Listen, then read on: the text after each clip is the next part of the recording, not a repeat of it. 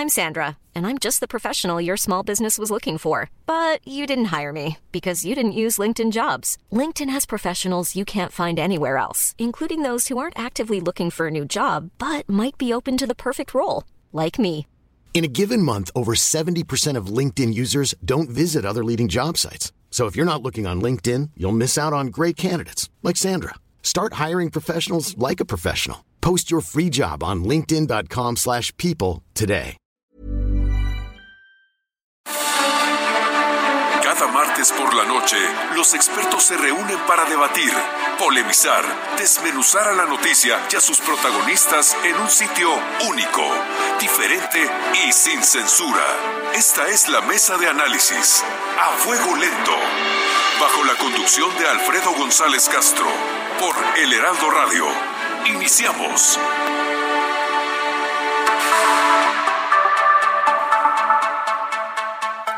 Son las 9 de la noche, tiempo del centro de la República. Gracias por sintonizarnos en esta emisión, en una emisión más de la Mesa de Opinión a Fuego Lento. Soy Alfredo González Castro y este martes, como cada semana, estamos transmitiendo desde nuestras instalaciones acá en el sur de la Ciudad de México a través del 98.5 de su frecuencia modulada. Y agradecemos a toda la gente que nos sintoniza en prácticamente la totalidad del territorio nacional y allá en Estados Unidos, gracias a la cadena de El Heraldo Radio.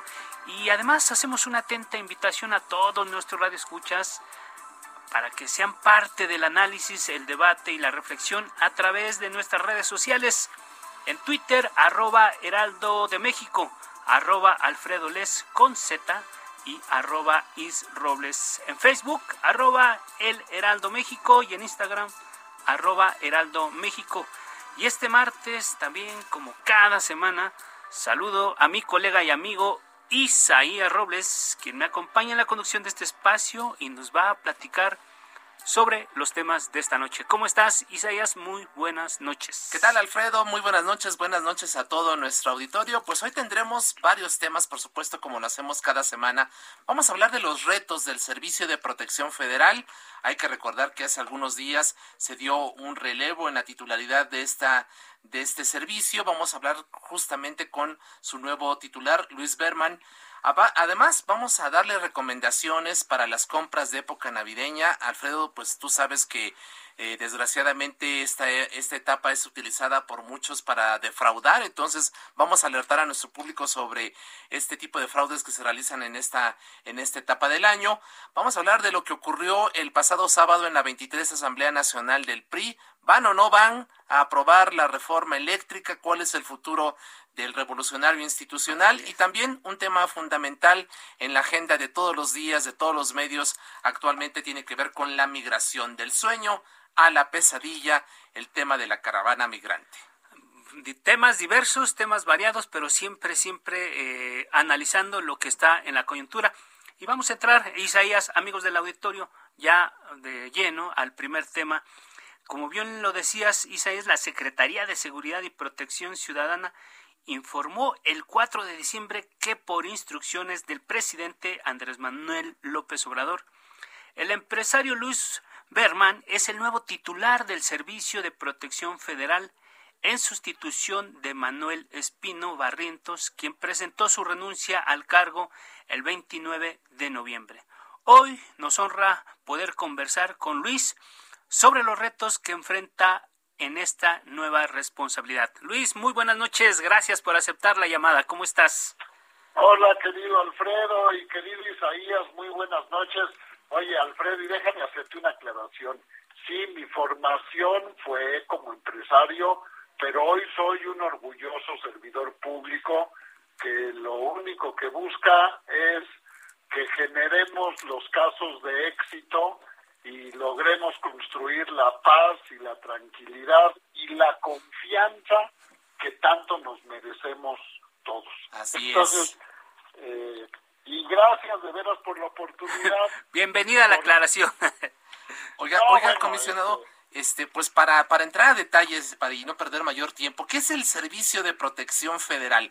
¿Cuáles son sus funciones principales para que nuestro público tenga claro cuál es la responsabilidad que tiene usted ahora a cargo eh, precisamente al, frente de este organismo.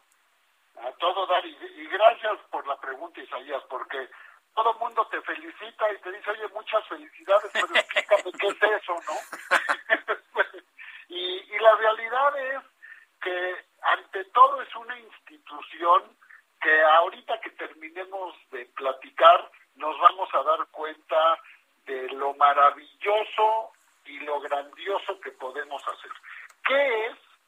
Es el organismo del gobierno federal que tiene que cumplir con la protección, con la custodia, con la vigilancia, con la seguridad de las personas, de los bienes, de las instalaciones, de las dependencias y de las entidades de la administración pública federal.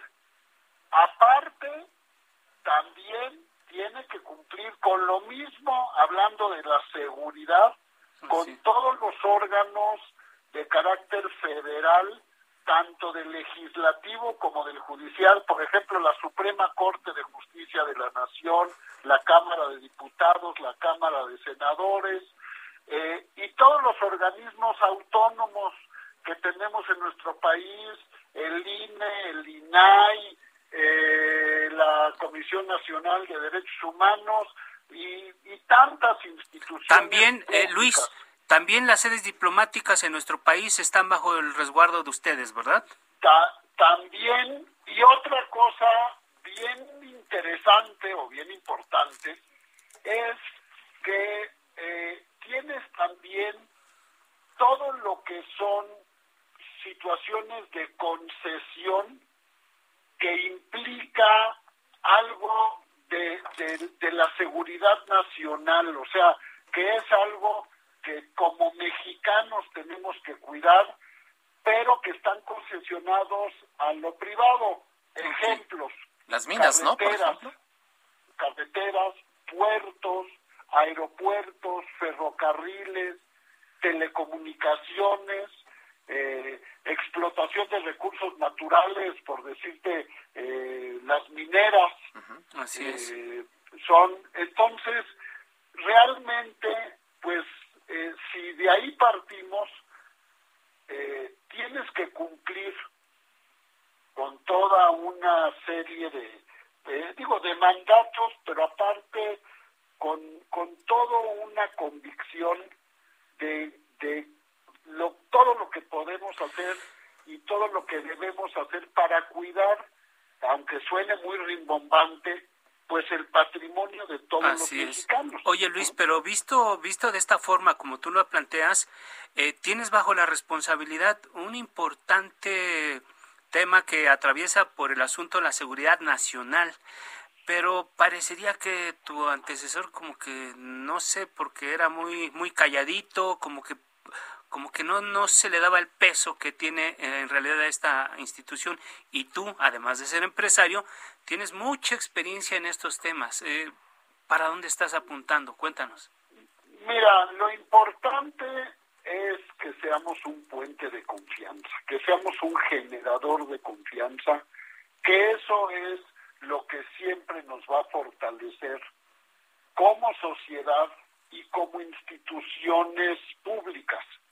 Si logramos ser ese puente que genere esta confianza, que, que seamos ese vínculo en donde tú cada vez que vayas, por ejemplo, a un hospital del Seguro Social o del ISTE y veas a uno de los miembros del Servicio de Protección Federal y te sientas orgulloso de él, pero orgulloso en el sentido de, aparte de su formación, de decir, esta es una persona en la que yo puedo confiar, es cuando todos vamos a estar logrando nuestro, ahora sí que nuestras, nuestro, nuestro cometido y, y lo que queremos ver en el primer servidor público que realmente es el, policía, ¿no? Claro, comisionado, ¿Cuántos elementos tiene actualmente el Servicio de Protección Federal? ¿Cuántos inmuebles e instalaciones están custodiando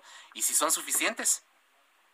Mira, eh, me, voy a ir a números cerrados. Hoy estás hablando de ocho mil eh, integrantes que están en campo del Servicio de Protección Federal y que de las 301 eh, eh, instituciones de gobierno federal. 300. Hoy, está, hoy estamos eh, pues cubriendo, yo te diría que solamente 67 estamos cuidando eh, números cerrados, 400 inmuebles, eh, tenemos aparte eh, lo que es el grupo de protección a las personas, 80 grupos que están cuidando eh, personas.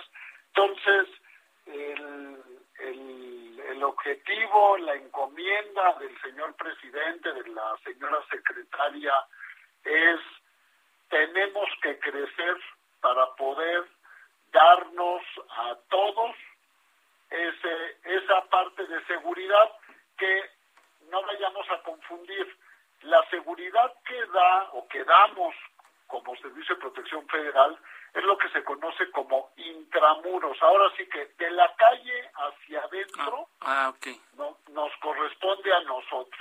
Y vamos a ponerlo y deja decirte pues que somos este, nuestra, nuestros compañeros, pues que es la Guardia Nacional, que es de la puerta hacia la calle, ¿no? Con una salvedad que el Servicio de Protección Federal es un autogenerador.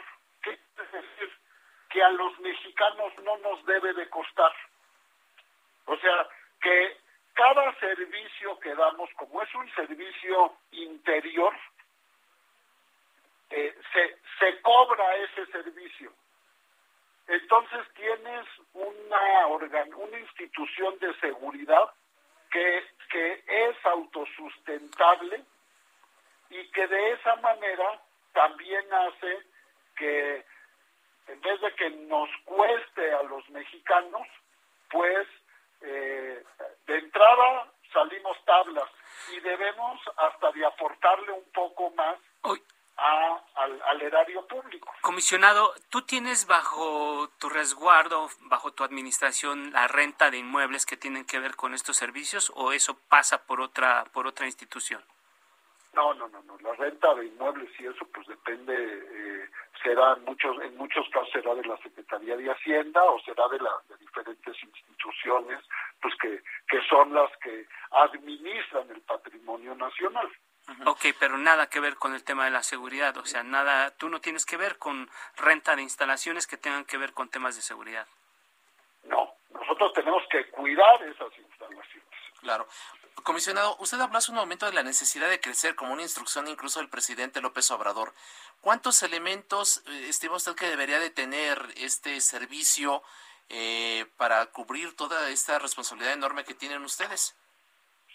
Mira, nosotros, nuestro proyecto, y, y espero poder darnos la satisfacción a todos y lograr ese cometido, tenemos que crecer aproximadamente cerca de 30 mil elementos para poder eh, cubrir todas estas necesidades. Es un crecimiento pues de tres veces, veces? un poquito más de tres veces el tamaño que somos hoy. Pero déjame, déjenme decirles una cosa, en verdad con el orgullo, y, y ahí sí como se dice, soy el, el, el, el nuevo de la cuadra soy yo. Sí, claro. Eh, pero cuando te das cuenta de, de la fortaleza, de la disciplina, del dogma, de, del orgullo de cuando se pertenece a una institución, eh, ves que alcanzar esos objetivos, claro que es un esfuerzo, claro que es una gran responsabilidad, pero también es de estas cosas que dices, vamos a hacer un caso de éxito y vamos a hacer un ejemplo que no nos vamos a quedar nada más en estar orgullosos a nivel nacional, sino que a nivel internacional nos tenemos que volver ese referente de cómo la seguridad en el cuidado, vamos a ponerlo patrimonial de los bienes del Estado, puede ser un ejemplo para cualquier país del mundo. ¿eh? Eh, comisionado, una última pregunta antes de que te nos vayas. Eh, ¿Se han, ¿Se han incrementado las amenazas, los ataques en contra de estas instalaciones? ¿Qué registro tienes Y, y sobre todo de parte del crimen organizado, ¿no? Miren, déjenme decirles una cosa. Ah, hasta el día de hoy, obviamente, pues en mi corta estancia, pero hablando de la, eh, pues de, de, la historia reciente, eh, no hemos tenido o no hemos sufrido una embestida porque la mejor prevención, la mejor seguridad es siempre la prevención. Y gracias a esa prevención, gracias a esos análisis de riesgo que también hace el Servicio de Protección Federal, gracias a esa preparación que tienen nuestros integrantes de las academias también del Servicio de Protección Federal, es que pues esperamos que así sea y que así sigamos siempre, es no hemos tenido situaciones que debamos de lamentar, sino al contrario, de que todo aquel que está dentro de un edificio del gobierno federal se sienta siempre seguro. Eh, finalmente, de manera muy rápida, este Luis Berman, ¿en cuánto tiempo consideran ustedes que pudiera incrementarse el número de elementos que tiene usted que triplicarse, ¿no? Como lo ha comentado, de pasar de 8.000 a 30.000. ¿En qué periodo? Pues eh, como, hoy, como, como bien decimos, no hay tiempo que perder. Eh, y, y, en los próximos dos años lo tenemos que lograr. ¿eh? Dos Ahora en, lo que, en, en, lo que resta de esta administración, calculan ustedes poder llegar al 2024 ya con este número de elementos. Pues definitivamente y Alfredo e Isaías, ustedes van a ser los primeros padrinos porque pues lo estamos haciendo público hoy. Ah, muy bien. Pues, pues, como decimos nosotros, gracias por la nota que nos acabas de dar. Pues, bueno, eh, oye, pues oye, algún beneficio tienen ustedes siempre y aparte, digo, nada, todo su liderazgo y todo el gran auditorio que tienen. Muchas gracias. Luis Berman, comisionado del Servicio de Protección Federal, gracias por su tiempo y su confianza. Todo el éxito en esta nueva responsabilidad y estaremos eh, en comunicación con usted. Gracias y recordemos en verdad que siempre, solamente juntos y unidos, es como siempre saldremos adelante y que tengamos buenas fiestas, tranquilas, en paz y no contesten ningún número de teléfono que no conozcan para que sea la primera recomendación de que nadie quiera aprovecharse de nosotros. Así es. Muchas gracias, Luis Berman. Muy buenas noches y muchísimas gracias. 9 con 17. Esta es la mesa de... A fuego lento. Muy importante que tiene que ver con con las recomendaciones para las compras en esta época de fin de año. Estamos ya en la, en, la, en la recta final, una temporada que precisamente se caracteriza por el asunto de las compras y los obsequios, pero también para que estafadores arruinen las celebraciones. A fin de conocer algunas recomendaciones para evitar ser objeto de este fraude, damos la bienvenida a Vania Imán. Ella es gerente de marketing e e-commerce de una empresa que se llama Honest Logistics. Vania, gracias, muy buenas noches. Hola, buenas noches. Gracias, Vania, muy buenas noches. ¿Cuáles son los fraudes más comunes en esta época de fin de año que nos puedas tú relatar? Sí, pues mira, como, como bien mencionas, ahorita es la época de fin de año donde todos nos encargamos de comprar todos los regalos navideños ¿no? Eh, creo que las buenas prácticas de, de comenzar a, comprar en línea empezaron ya desde el año pasado, ¿no? Creo que mucha gente eh, se acomodó con este modelo de pedir desde tu, desde tu celular, tablet, computadora, que te llegue a la puerta de tu casa, ¿no? Creo que eh, las compañías han hecho un gran trabajo en, en hacer este modelo de negocio eh, cada vez más rápido y cada vez más atractivo. Vania, déjame que te interrumpe, a ver si nos regalas, nos regalas el dato nada más rápido. Eh, ¿Cuánto se incrementó la compra en línea antes o eh, durante la pandemia? ¿Qué porcentaje de incremento tuvo este fenómeno? a ver si sí, mira, yo creo que fue algo paulatino, ¿no? Creo que mm, eh, a nivel dato general, ahorita te, te lo confirmo, pero eh, es un hecho que, que en, en abril, marzo de 2020 que tuvimos este tema de quédate en casa, ¿no? La gente eh, sí se vio en la necesidad de pedir eh, productos que normalmente iba a comprar y salía al súper, a las farmacias, eh, no sé, a comprar productos de belleza, a centros comerciales, solamente se vio la necesidad de pedirlos a su casa, ¿no? Claro. ¿Qué tan frecuente es? Como... Ajá, perdón. ¿Nos ibas a dar el dato del porcentaje, más o menos cuánto, cuánto aumentó? Sí, sí, claro. Mira, justamente tenemos eh, en, la AMBO, ¿no? que es la Asociación Mexicana de Ventas Online, eh, durante el 2020 se registró un crecimiento del 81% en el e-commerce.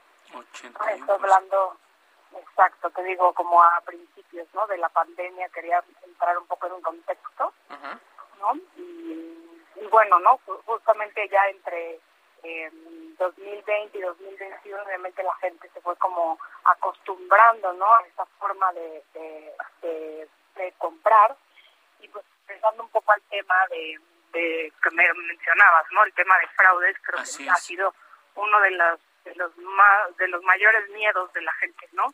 ¿Qué puede pasar, no? Que, que si compro y meto mi tarjeta en la en la en la página equivocada. ¿no? Aquí un poco de las recomendaciones serían eh, siempre en las páginas eh, de venta de e-commerce, hasta abajo deben de venir todos los certificados de seguridad con los que cuentan en esta página.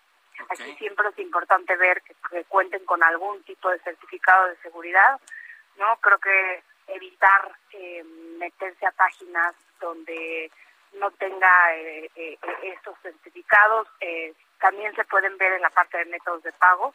no Tenemos métodos de pago seguro como por ejemplo los PayPal, no donde tú tienes eh, una cuenta y un usuario único con tu contraseña, donde metes tu tarjeta y no se puede, esa tarjeta no puede estar dos veces en, en dos cuentas distintas. Entonces digo, ellos tienen como varios seguros que te pueden dar tanto como comercio, ¿no? Como para el usuario final.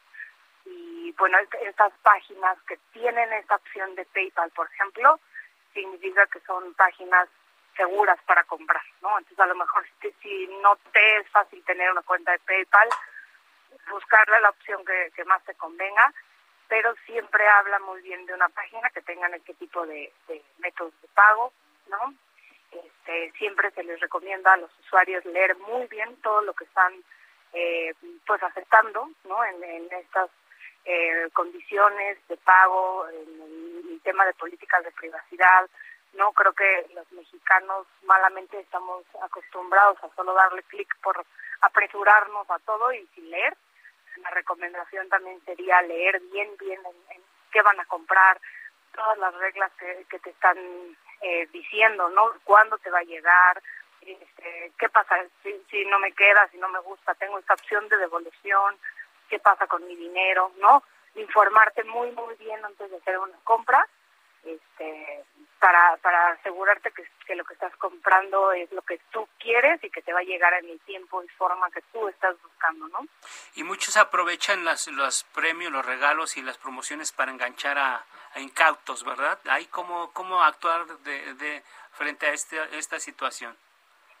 Sí, igualmente, ¿no? Leer muy, muy bien qué es lo que se te está ofreciendo y revisar términos y condiciones, ¿no? De todos estos, de todas estas promociones y, cosas que obviamente buscan engancharte para que compres con ellos, ¿no? Pero la verdad es que eh, conforme hemos crecido en el e-commerce en México, también eh, han crecido las buenas prácticas este, y bueno, pues por, eso mismo eh, se les recomienda eh, a las personas que están montando su, su negocio en línea, su e-commerce, eh, hacerlo con un experto. Nosotros en Nones Logistics podemos ayudarlos a, empezar, ¿no? A todas esas pequeñas empresas que están buscando entrar en este nuevo canal de compras en línea tenemos una solución completa para asesorarlos en qué es lo que necesitan sacar de su página, qué métodos de pago ofrecerle al cliente final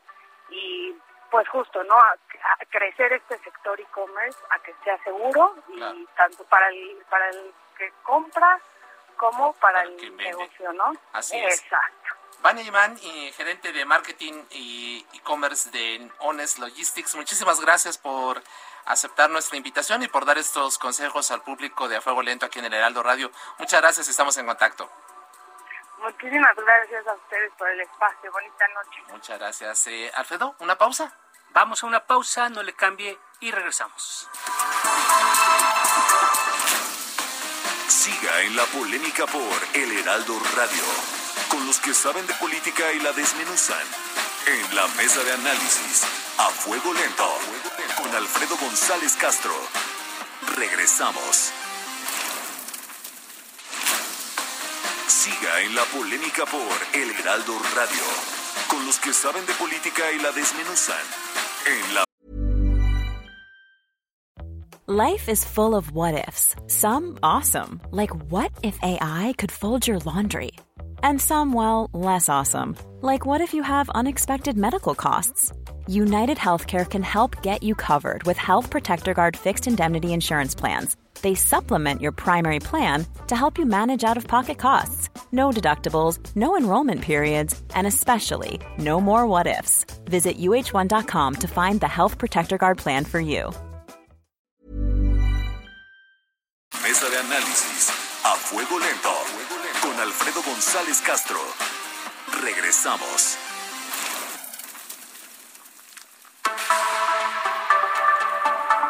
Son las nueve de la noche con 30 minutos, tiempo del centro de la República. Volvemos a la mesa de opinión a fuego lento. Les recuerdo que estamos transmitiendo totalmente en vivo por el 98.5 de su frecuencia modulada desde nuestras instalaciones acá en el sur de la Ciudad de México, a toda la República Mexicana y al sur de los Estados Unidos gracias a la cadena de El Heraldo Radio.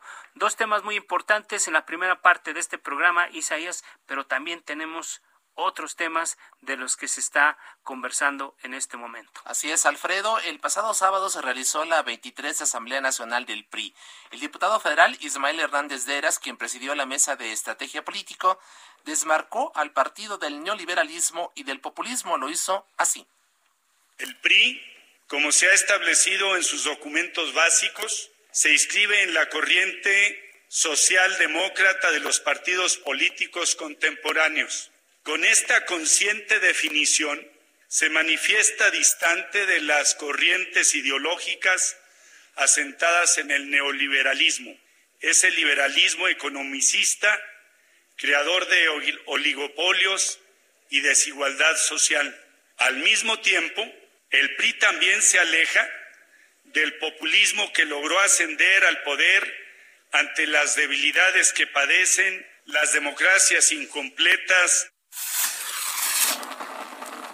Las democracias incompletas, eh, dice eh, Hernández Deras, pero para hablar ahí eh, de este tema y hacer un balance del encuentro del prismo del fin de semana, establecemos contacto con Fernando Lerdo de Tejada. Él es dirigente de la plataforma PRI, pero también es integrante de una de las nuevas corrientes que se ha fundado que se llama el Frente Nacional por la refundación del PRI. Fernando, muy buenas noches, gracias por estar con nosotros.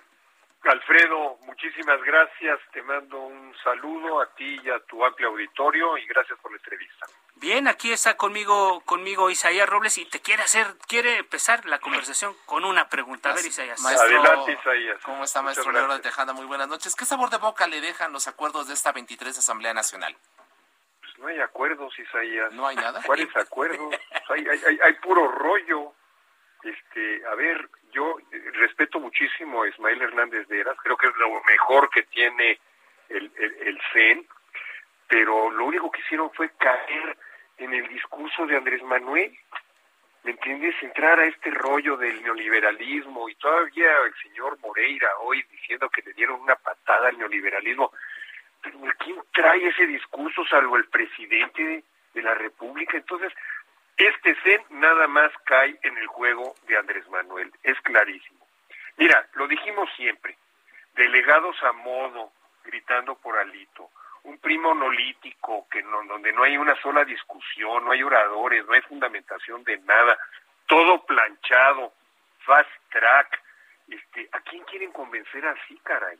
Sí, no, no, no hay manera de que con esta dirigencia y con la visión que tiene esta dirigencia de la política y del partido, vayamos a tener más adeptos y a mejorar nuestra posición electoral en los próximos años. Es decir, como, como, como se comentaba antes, Fernando, se decía que el gatoparrismo pleno en el PRI, es decir, cambia todo, pero no cambia nada. Absolutamente, hay que cambiar todo para no cambiar nada, pero además, además con, con, con, errores básicos, quieren eh, hacer ver como que este planteamiento de la socialdemocracia es nuevo en el partido. No es así. Ya desde la veinteava Asamblea Nacional con Beatriz Paredes, en el 2008, se planteó que el partido iba a ser, este, eh, como lo dijimos, una democracia social. Y por eso, por eso eh, Beatriz Paredes, junto con Cuauhtémoc Cárdenas, siguen siendo vicepresidentes desde entonces de la Internacional Socialista. Eso es algo que ya estaba definido en nuestros estatutos. Eh, pero deja tú de las definiciones ideológicas. Lo que muchos priistas queremos saber es más allá de eso, ¿qué diablos van a hacer para mejorar la posición electoral de nuestro partido y empezar a ganar posiciones? Es un CEN sin ninguna crítica. No reconocieron en esta asamblea nada sobre las pérdidas que acabamos de tener en el mes de junio de este año. Ni siquiera reconocieron el que no sacamos ni siquiera el 5% en la elección pasada, de hace unas semanas, de hace 15 días en Nayarit, la elección extraordinaria para el Senado. Entonces, ¿cómo vamos? Fernando, pero además, pero además esperaba una definición del, del, partido en torno a un tema del momento que es la reforma eléctrica. Incluso la, la, la polémica se centró en el sentido de que eh, los priistas no podrían votar, no podían votar una reforma a favor porque los estatutos lo establecen. Y entonces se pensaba que Alito convocó a esta asamblea para modificar los documentos básicos y abrir el camino para aprobar la reforma de López Obrador, pero creo que ni siquiera fue eso, ¿verdad? No, para nada, porque desde el principio se dieron un tiro en el pie. Se dieron un tiro en el pie al impedir que las resoluciones de esta asamblea pudieran modificar los documentos básicos del partido. Desde la convocatoria empezaron a señalar que habría la limitación entre comillas, por ser año electoral, pues todos los años son electorales, pero esto no es un año federal electoral, se dieron señalaron que se dieron un balazo, entonces ni siquiera pudieron eh, avanzar en el propósito que se han planteado, que es el de ser comparsa de la 4T. ¿sí? Por ende, no se los vamos a permitir. Por ende, quienes, quienes avalen eventualmente esta reforma estarían violando los documentos básicos. Por supuesto es que no puede haber, es decir, en el momento que ellos quieran inscribir en el INE estos resolutivos pretendiendo cambiar los documentos básicos, pues cualquier gente los puede impugnar con su misma convocatoria. Pues este, ahí está, fue la, la base número 19 que fue tan, tan discutida. Pero mira, déjame decirte, este, esta es una asamblea en donde rechazan los excesos de corrupción del pasado, etcétera, etcétera, pero no hacen nada, ¿me explico? Todo es rollo y discurso.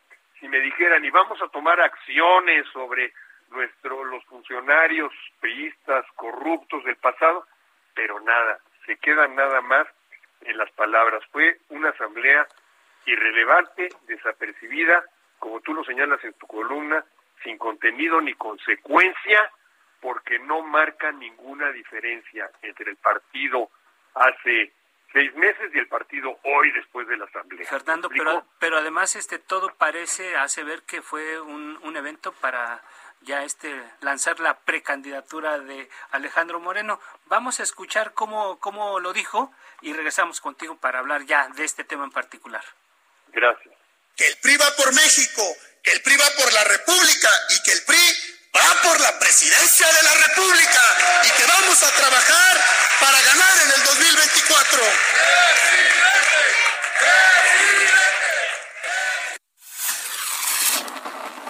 Pues, ¿cómo ve usted, este, don Fernando? Pues ahí es, ¿no? La cargada, ¿no? Pues mira, señor, sin lugar a dudas, Eh, ahora lo niega, ahora dice que, que, definitivamente no quiso decir lo que quiso decir y después... fue espontáneo, ¿no? Que fue, espontáneo, ¿no? Y la militancia vitoreándolo, ¿no? Y en las entrevistas posteriores, a ver, este, yo no he visto que mande ningún desmentido ante todos los medios que sacaron esto, lo sacaron ustedes en el Heraldo, lo sacó en Reforma, lo sacó en La Jornada, etcétera. Esa fue la principal nota, pero te voy a decir por qué ahora lo quieren, ahora lo quieren este, negar. Porque es clarísimo otra vez que se meten la pata y no se dan ni cuenta. El silogismo es así. Si quiere, si realmente quiere ser el candidato, que se vaya porque necesitamos los priistas tener un piso parejo para otros priistas que quieran ser candidatos. Entonces, si el señor quiere ser candidato, que el señor deje eh, lista la puerta este, para que él se vaya a hacer su campaña. Tiene que dejar señor, la, la, la, dirigencia del partido. Exactamente, es lo que te digo, que se vaya del partido a hacer su campaña, porque no puede ser el presidente nuevamente ya lo vivimos con el desastre que fue en su momento madrazo, pues no queremos volver a repetir esa historia. Entonces que se vaya y que deje la puerta este, para otras personas que van a asegurarnos un piso parejo ante los candidatos que se quieran registrar.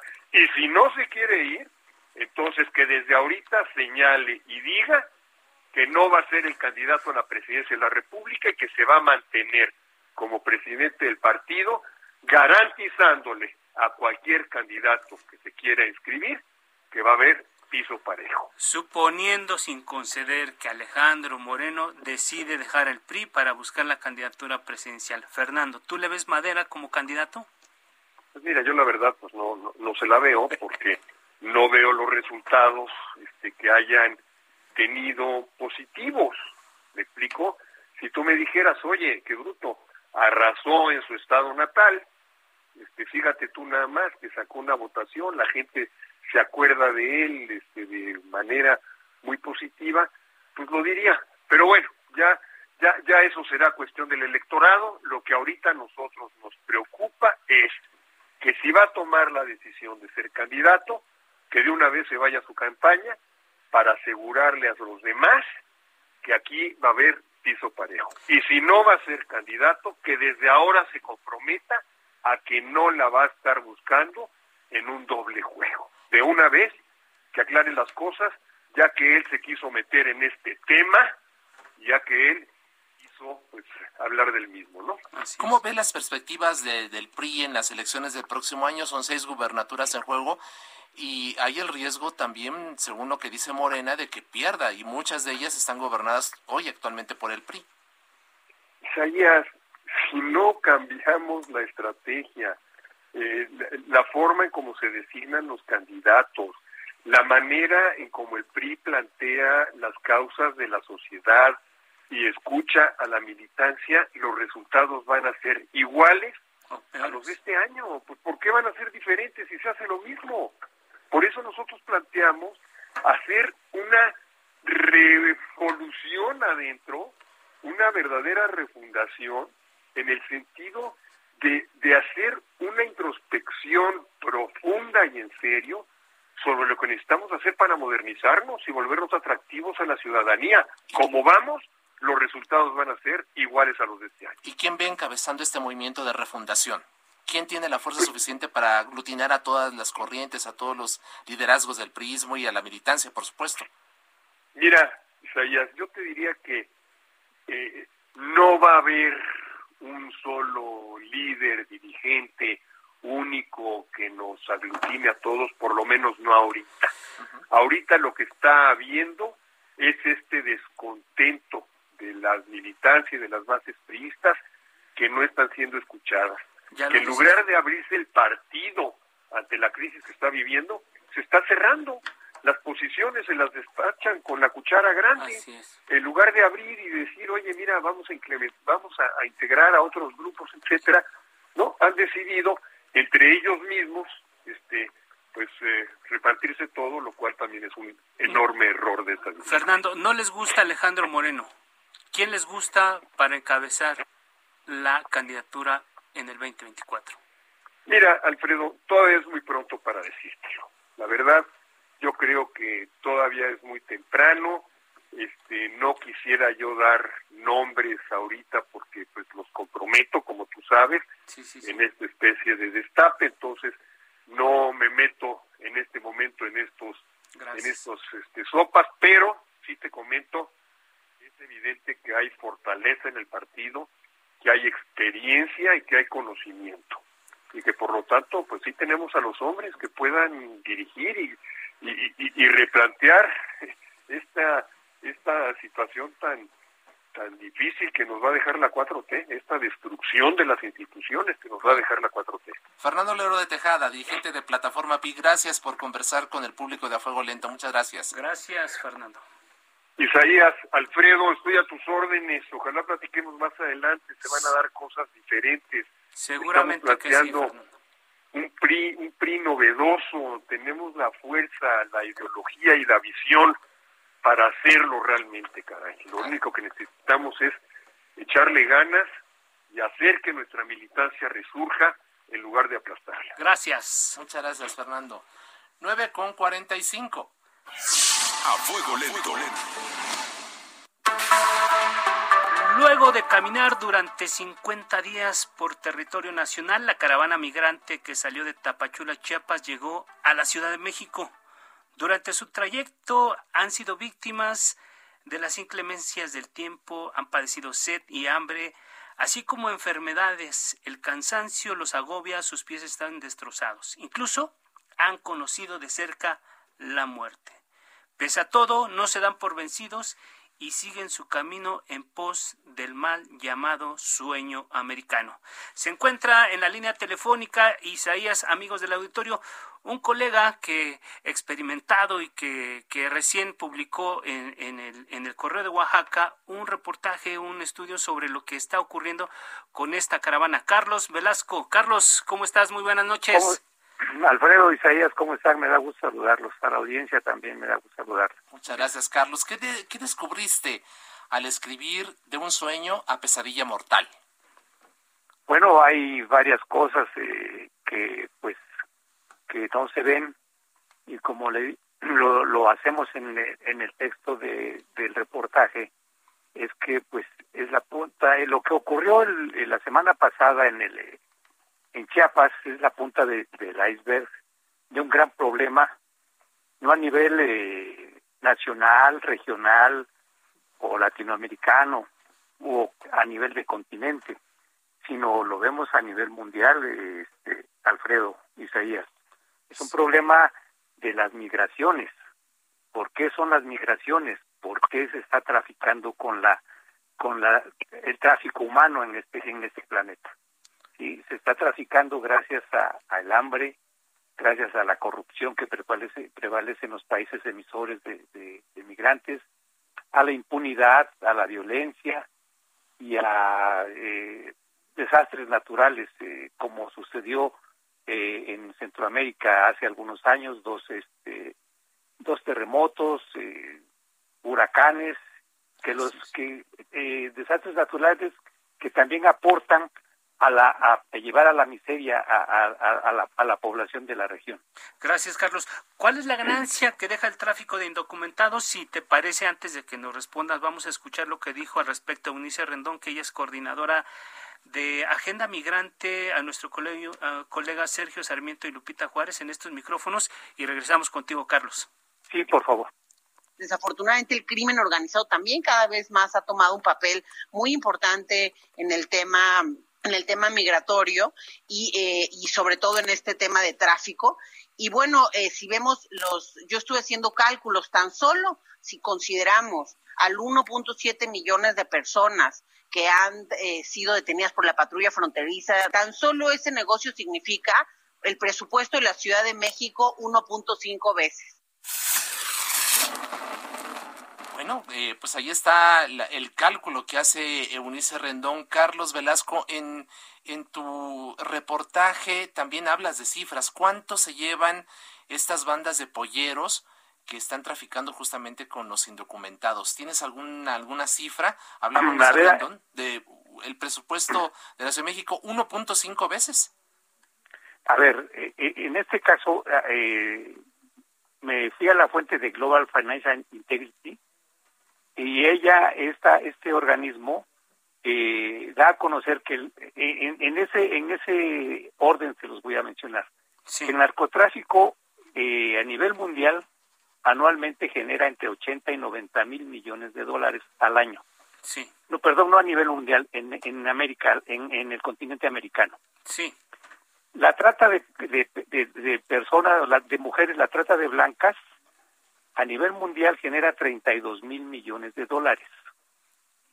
Y el, el, tráfico de, de, migrantes o tráfico de personas, eh, solamente en la región latinoamericana, genera 7 mil millones de dólares. Ese, te, vas dando una idea de cómo está eh, el, el tema de la el gran el grave problema de tres eh, de tres eh, temas o de tres eh, puntos que los gobiernos deben de enfrentar los gobiernos a nivel mundial a mí me llamó mucho la atención que después del accidente del tráiler en el que murieron más de 50 50 personas de inmediato los gobiernos centroamericanos incluyendo México y Estados Unidos forman un bloque un bloque para investigar qué pasó. Pero ellos se van a la coyuntura, al problema coyuntural, al problema del accidente. Así es. Y el problema se debería de, ir más a fondo, se debe de ir a, analizarlo, a investigarlo más a fondo. ¿Quiénes son los que se, se, se benefician con este, con este, con este contrabando humano? Como por ejemplo también investigar la trata de blancas, porque pues es, es y, y, el narcotráfico, porque esto, estos son tres problemas que que no, no, no persiguen la ruta del dinero. ¿El crimen organizado está detrás de, de, este fenómeno del tráfico de personas? En, en, este caso yo no te puedo eh, afirmar o eh, eh, negar o confirmar lo que me estás preguntando. Lo que te puedo decir es que obviamente, y como voy a decir una perogrullada, pero alguien está detrás de esto. Alguien que no son los polleros, alguien que no, es, no, es, no son los choferes de los trailers, alguien que no son los, los que eh, se ofrecen para llevar por 5 o 10 mil dólares a cada emigrante a Estados Unidos. Son un eslabón. Es un gran eslabón de una cadena, por eso te digo que es la punta del iceberg de un grave problema eh, regional y latino eh, en, en, del subcontinente americano. Así es. Oye, Carlos, ¿y tú ves que esto, en algún momento se decía que que había incluso grupos, organizaciones de Estados Unidos que estaban fomentando la migración de Centroamérica pasando por México, porque era una manera de presionar a los gobiernos de México y Estados Unidos. ¿Qué descubres tú acá? O sea, ¿por qué hay momentos en los que esta situación cobra más relevancia? Es evidente que por lo que ocurrió la semana pasada, pero la caravana tiene ya tiene meses, tiene el último año ha estado permanente. ¿A qué obedece más allá de este tema? ¿También obedece a intereses políticos? ¿Qué viste tú en la investigación o en estos documentos que revisaste? Fíjate, eh, Alfredo, fíjate que eh, eh, hubo un investigador muy notable y muy notorio en nuestro país, Jorge Bustamante, que fue director del Colegio de la Frontera Norte. Así es. Que es especialista en el tema de las migraciones y afortunadamente yo llevé clases con él en, en ciencias políticas en la UNAM y, no, y él nos hacía ver que el tráfico de indocumentados era un, tema que nunca se iba a agotar. Pero ahora, desafortunadamente, ya nos dejó, está, eh, murió hace algunos años. Pero hoy a mí me llama mucho la atención que hoy se organicen, que ya no pasen como estaban pasando los lamentablemente eh, las personas que murieron y sufrieron y, y resultaron heridas en el tráiler. Claro. ¿sí? Pero hoy llama mucho la atención que a partir de la administración Trump empezaron a, organizarse en cientos en, y en miles de, indocumentados para pasar por, por nuestro país y dirigirse a, la frontera con Estados Unidos. Es más, hasta de, Haití proceden de personas procedentes de Haití y de otros y otras partes del mundo. Porque no es una migración espontánea, o sea, vienen grupos muy grandes. Todo Eso es está lo que preparado. llama la atención. Todo está preparado porque y se ha convertido en un factor de presión. Claro. Para tanto para los gobiernos de El Salvador, Nicaragua, de Nicaragua, Honduras, Guatemala y, y de México se han convertido en un factor de presión para estos gobiernos y un factor de, también de presión, quiera o no, para la Casa Blanca. Así es. porque esto no se había dado, esta, este tipo de organización tan tan consistente, tan bien organizada, perdón que reitere eso, pero están muy bien organizados. Sí. Carlos Velasco Molina, director del periódico El Correo de Oaxaca, gracias por compartir. Se nos acaba el tiempo, querido Carlos. Con nosotros y con la Les agradezco mucho, ¿eh? Muchas gracias.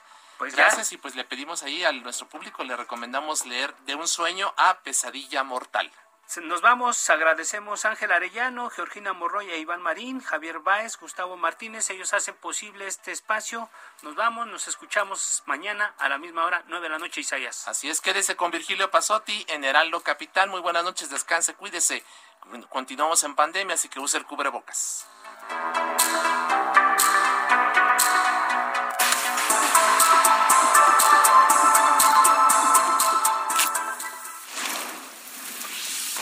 Polémica por hoy ha terminado.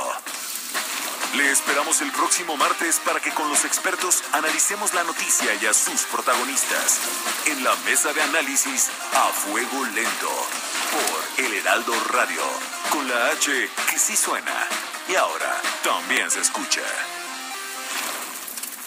Heraldo Radio 98.5 FM, una estación de Heraldo Media Group, transmitiendo desde Avenida Insurgente Sur 1271, Torre Carrachi, con 100.000 watts de potencia radiada. Hey, it's Paige DeSorbo from Giggly Squad. High quality fashion without the price tag. Say hello to Quince. I'm snagging high-end essentials like cozy cashmere sweaters, sleek leather jackets, fine jewelry, and so much more. With Quince being 50 to 80% less than similar brands. And they partner with factories that prioritize safe, ethical, and responsible manufacturing. I love that. Luxury quality within reach. Go to quince.com slash style to get free shipping and 365 day returns on your next order. Quince.com slash style.